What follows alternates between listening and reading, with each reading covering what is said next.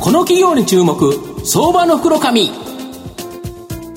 このコーナーは企業のデジタルトランスフォーメーションを支援する IT サービスのトップランナーパシフィックネットの提供を財産ネットの制作協力でお送りします。ここからは相場の福の神、財産ネット企業調査部長、藤本信之さんと一緒にお送りします。藤本さん、こんにちは。毎度、相場の福の神こと、藤本でございます。まあ、日経平均ようやく2万8000を突破という形でですね、はい、まあ、昨日、あの、日経平均の予想 EPS、これがですね、昨年9月15日の2177円、これを上回り、2185円と、史上最高値を更新と、やはり企業業績がいいんだから株は上がるぞという形でですね、まあ、ここから、えっ、ー、と、もう少し上値期待したいというふうに思うんですけど、はい、そんな上昇相場の中でですね、今日ご紹介させていただきたいのが、証券コード7774、東証グロース上場、ジャパンティッシュエンジニアリング代表取締役社長執行役員、畠賢一郎さんにお越しいただいてます。畠社長、よろしくお願いします。よろしくお願いします。お願いします。ジャパンティッシュエンジニアリングは東証グロースに上場しており、現在株価600飛び8円、1単位6万円少しで買えます。愛知県蒲郡市に本社がある患者さんご自身の細胞を使った再生医療などの製品を開発している再生医療ベンチャー企業になります。今ご紹介したように、御社は患者さんご自身のですね、細胞を使った再生医療ということなんですけど、この再生医療ってぶっちゃけ何なんですか、これ？はい。えー、皆さん、再生医療という言葉は、はい、まあ、よく馴染みのある言葉としてですね、うん、まあ、よく名前は聞かれたことがあると思いますが、その内容って実はまだあまり知られてないんですね。まあ、あの例えば京都大学山中教授、iPS 細胞なんていうのもよく有名ですね。えー、実際には、その人の生きた細胞を、培養して使って、はい、外で培養して使ってですね、はい、それで体に移植をする。はいはい、で、まあ、研究レベルというだけではなくて、うん、実際医療として使われ始めていると。なるほど。で、弊社はそういった、うん、ことを手掛けているわけですね。うんうん、えー、ご自身の患者さんご自身の細胞を、培養して、はい、それでその患者さんに戻すっていうですね、うんうんうん、やっぱりそういうこうせっかく治すんだったら、うん、自分の細胞で治したい、うん。うん、まあ、そういう気持ちがあるんじゃないかなというふうに思います、うん、まあ、ですので、うん、えー、か少しだけ、うん、えー、組織をもらって細胞を増やして戻すっていう、そういう完全なテーラーメイド型の医療、なるほど。まあ、医薬品とか医療機器のように思われるかもしれませんが、また新しいビジネスモデルを作る必要があると。いうことでございます。なるほど。はい、で、御社の場合、皮膚、あとは膝の軟骨、で、目の角膜、この3つをですね、すでに製品化されてるとか。はい、おっしゃる通りでございます。私たちはあまずは皮膚、はい、そして膝の軟骨、うん、それから角膜。角膜2製品あるんですけども、はい。はい、その角膜が2製品4つを承認をいただいています、はい、今我が国で、まあ、こういった再生医療、まあ、細胞を使った医療っていうのが、うん、承認されている製品が13個数えています、その13個のうち4つのものを今弊社が、うん、承認いただいているというものでございます、で我が国初の再生医療としてはですね、うん、2007年に、はい。えー、皮膚が初めてです。はい、で、はい、うん、弊社が始めました。あの、どういったものかというと、うん、大やけどの患者さんが適用なんですけども、はいはい。例えば少量本当に切って2枚分ぐらいの皮膚を頂戴して患者さんからですねそれを大量に培養して全身を覆うだけの皮膚を作らせていただくということで、まあ、かなり重症の大やけどこれ例えばその切手のサイズから全身を覆うようなサイズってどれぐらいかかるんですか？バイオスの。3週間ぐらいです。ですので、まあ、技術的には3週間かかってしまうところは、その親家の患者さん、頑張って、えそこで、えまあ、生きていただく必要があるんですけども、そこをなんとかあ我々が培養してですね、それでご提供して、え移植をするということでございます。これが日本初の再生医療製品。で皮膚に関してはあと2つですね、あのまあ、いろんな疾患に適用拡大させていただいています。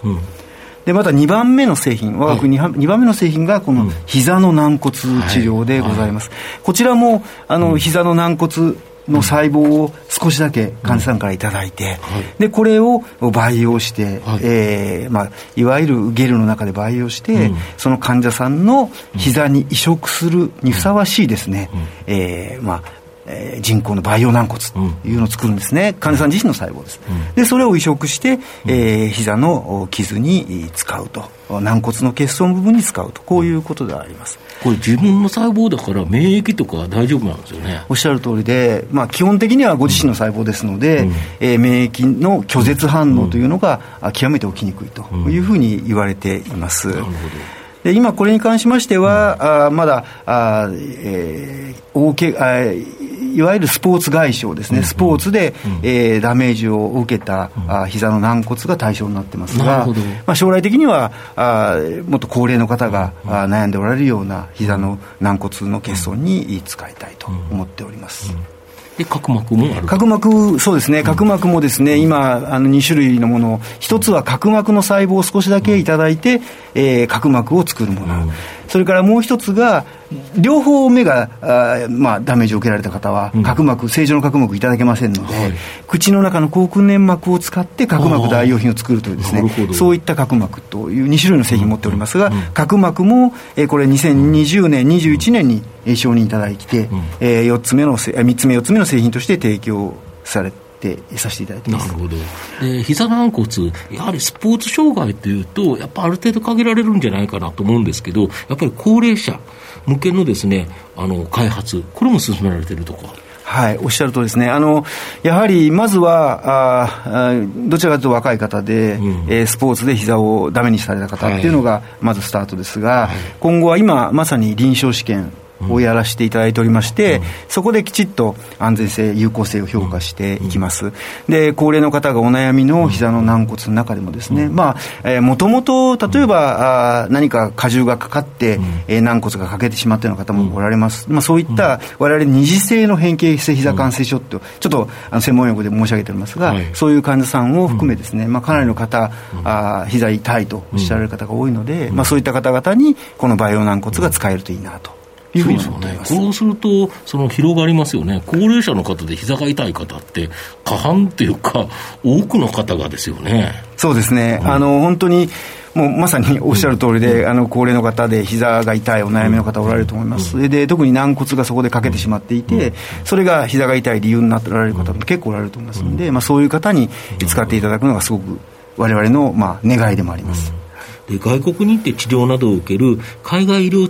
ツーリズムなど、まあ、いわゆる富裕層向けのビジネス展開、まあ、今後面白いと思うんですけど、やはり可能性、御社もあるんですかね？そうですね、あの我々もちろんのこと、まあ、日本の中の患者さん、まずは、うん、きちっと治療をさせていただくということであります、まあ、かつてやはりこういったものをなかなか国で承認取るというのは大変だったんですけれども、うん、今、日本の国もですねこういった再生量を応援してくださっている環境ができていますので、まあ、まずは日本の国からスタートするんですが、その一方で、まあ、これ、お薬と違って、えー、ただ飲むだけではなく、やはりあの医療機関の先生方と、きちっとコミュニケーションと連携してですね、それでやるというこの仕組みは、大変日本の医療機関の先生方も、あのすごく工夫されるのがこう上手であられます、で弊社のものをうまく使っていただくと、このシステム全体考えますと、やはり日本の強みじゃないかというふうに思いますので、今おっしゃられたような海外の患者さんですね、そういった方々にも展開したいと思いますし、まあ、場合によっては弊社の製品を海外に持っていくということもあるかと思います。なるほど、はい。御社の今後の成長を引っ張るもの、改めて教えていただきたいんですが。はい。了解いたしました。あの、やはりですね、今実はまだ大やけどの患者さんとか、うん、それからそのスポーツ外傷でものすごくひどい方とか、うん、適用がすごく限られてます。うん、限定的なんですよね。そうですね、今はまだこの患者さんの細胞を使って治すっていう治療が、まだまだそこまで一般化されていませんので、我々はできる限りこの、えーまあ、患者さんの多い、まあ、言い換えれば市場の多いところに製品を投入していきたいと思っております。皮膚でももっともっとニーズが出てくるものがあると。はい、軟骨もさらにですね、えーー、先ほどの高齢の方がお悩みのところに持っていく、まあ、いずれにしても潜在的にこの再生医療というものをですね、より普及することが重要だと思いますし、社内では再生医療を当たり前の医療にするということを目指して頑張ってまいっている次第でございます。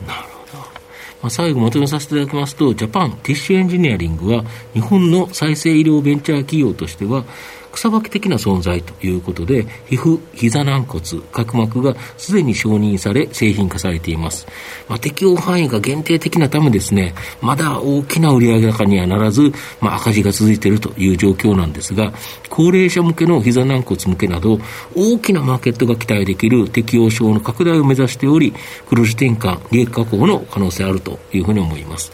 現在の皮膚、膝軟骨、角膜以外への部位への拡大も今研究されているということで、まあ、将来的にはですね、海外富裕層向けの医療ツーリズムへの対応など、大きな成長可能性あるかなというふうに思います。じっくりと中長期で応援したい相場の福の神のこの企業の注目銘柄になります。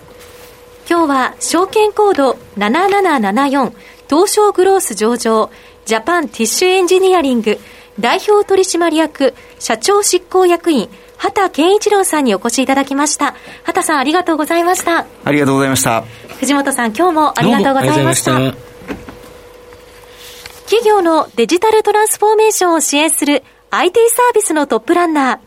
東証スタンダード証券コード3021パシフィックネットは、パソコンの調達、設定、運用管理からクラウドサービスの導入まで、企業のデジタルトランスフォーメーションをサブスクリプションで支援する信頼のパートナーです。取引実績1万社を超える IT サービス企業、東証スタンダード証券コード3021パシフィックネットにご注目ください。この企業に注目、相場の袋紙。このコーナーは企業のデジタルトランスフォーメーションを支援する IT サービスのトップランナー、パシフィックネットの提供を財産ネットの制作協力でお送りしました。